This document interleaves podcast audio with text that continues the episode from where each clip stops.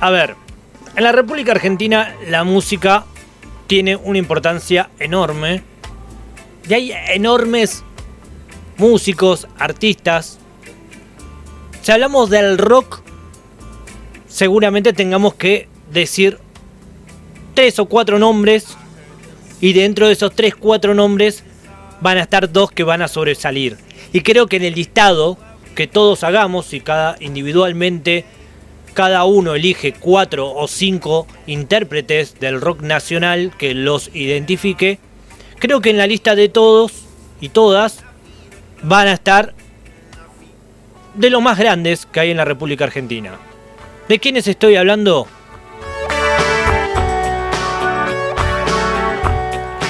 Estoy hablando de Spinetta 1 y el caso de Charlie García. No hay dudas de que son de los dos más grandes que existe en nuestra historia nacional, en la música hablando. Obviamente por ahí hay mucha diferencia entre ambos. A alguno le gusta más uno, a alguno le gusta más otro. Pero hubo un momento en el que Charlie García y Spinetta iban a grabar un disco juntos.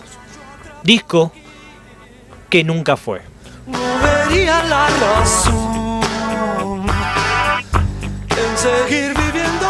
Antes que nada, vamos a poner un poco del contexto en el año que fue este supuesto disco que luego no fue. Año 1984.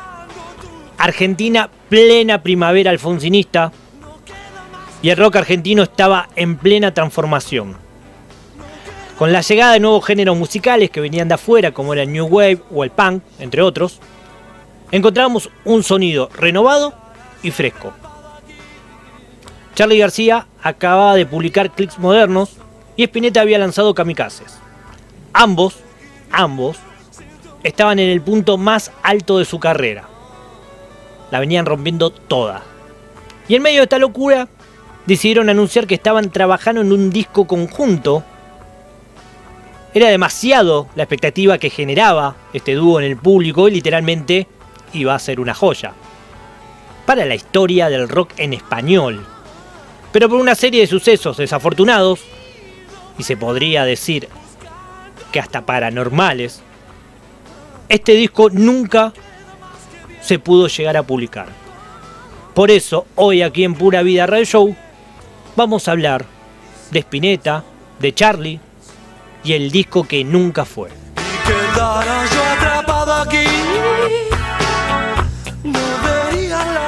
Pero pará, pará, pará, pará, pará, pará un poco. Porque para entender mejor la historia tenemos que retroceder un poco en el tiempo. Ya llegando al final de la década del 70 comenzó a tomar fuerza la idea de una rivalidad que había entre el flaco y Charlie García. Se rumoreaba que no se llevaban nada bien, y como siempre esto se trasladaba a sus fanáticos. Algo así como pasaría después con los años entre Soda Stereo y Los Redondos, ¿no? Todo esto tomó más fuerza cuando la revista Urra, una revista que en aquel momento era muy importante, publicó una edición en la que se enfrentaba en la tapa ambos artistas, esto se ve que no le gustó a ninguno de los dos, porque casi como una respuesta implícita, comenzaron a invitarse a sus shows. Para destacar está el recital que Spinetta Jade junto a Cerú Girán en el Estadio de Obras. Al parecer, la intención de los medios y el público de plantear una rivalidad los unió más que nunca, ya que unos años después decidieron juntarse para la composición de su próximo disco. Este se llamaría Cómo conseguir chicas. Seguramente le suena el nombre ya que Charlie lo utilizó para uno de sus discos del año 1989.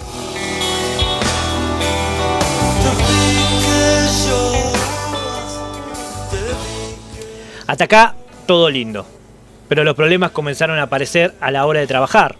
Los ritmos y tiempos eran distintos, se encontraron en momentos diferentes de su vida, el flaco debía organizar sus horarios en función a su familia, mientras que Charlie no tenía ningún tipo de limitación. En propias palabras de Spinetta, cito, yo estaba en otra, en otra cosa, no podía seguir ese tren con hijos chicos, no era mi forma de vivir, no podía simplemente seguirlo a él. Se le ocurría llamarte a cualquier hora, quería grabar a cualquier hora y yo tenía mis cosas.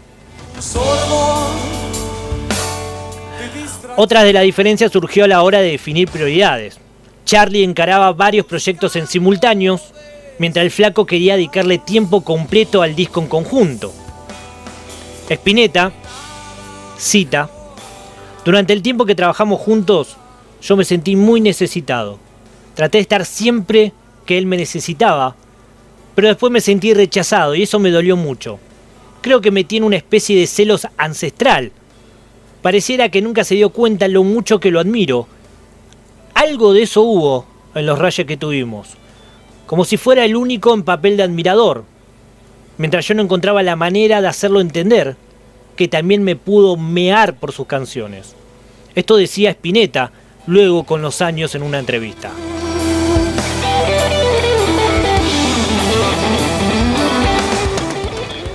Todos estos choques complicaban bastante el proceso creativo. No hacían más que poner algunos palos en la rueda, pero hubo un acontecimiento en especial que le puso fin definitivo al proyecto. Y es que en el año 1985, en pleno desarrollo del disco, el dúo fue a presentar el primer tema que estuvo compuesto al programa de televisión Cable a Tierra.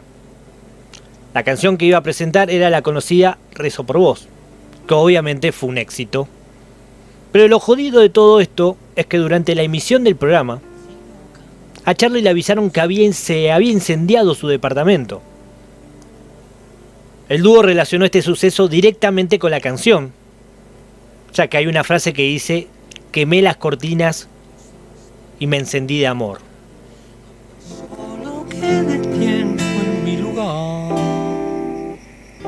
Y lo más raro de todo es que supuestamente el incendio había sido generado por el aparato que grababa el programa. Esto igual para mí es bastante flayero, ¿no? Pero el más preocupado era el flaco, que se adjudicaba el accidente. Según Spinetta, siempre que estaba con Charlie, a este le sucedían cosas malas. Y según García, era toda una paranoia del flaco. Incluso se dice que hubo una discusión por eso.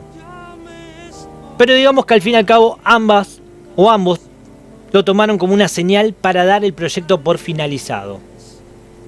Una vez oficialmente trunco el proyecto, ambos retomaron sus carreras y pese a tratarse siempre con muchísimo respeto y admiración, no volvieron nunca más a colaborar entre ellos.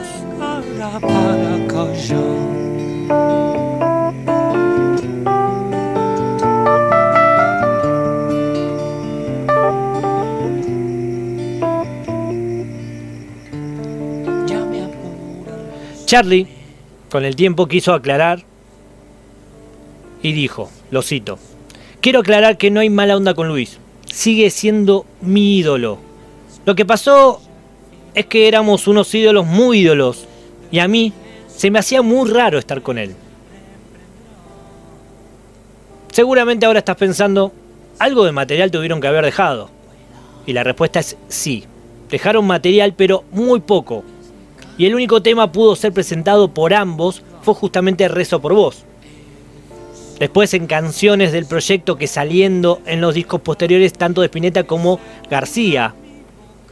Algunos para destacar son la película de Android que sería lanzado en PRIV o Hablando tu corazón que está en el disco de Charlie García.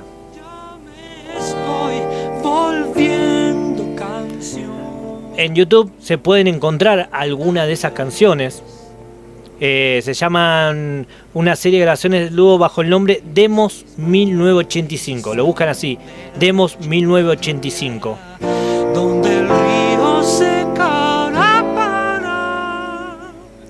Y así fue como no tuvimos lo que hubiese sido uno de los grandes discos de la historia del rock nacional.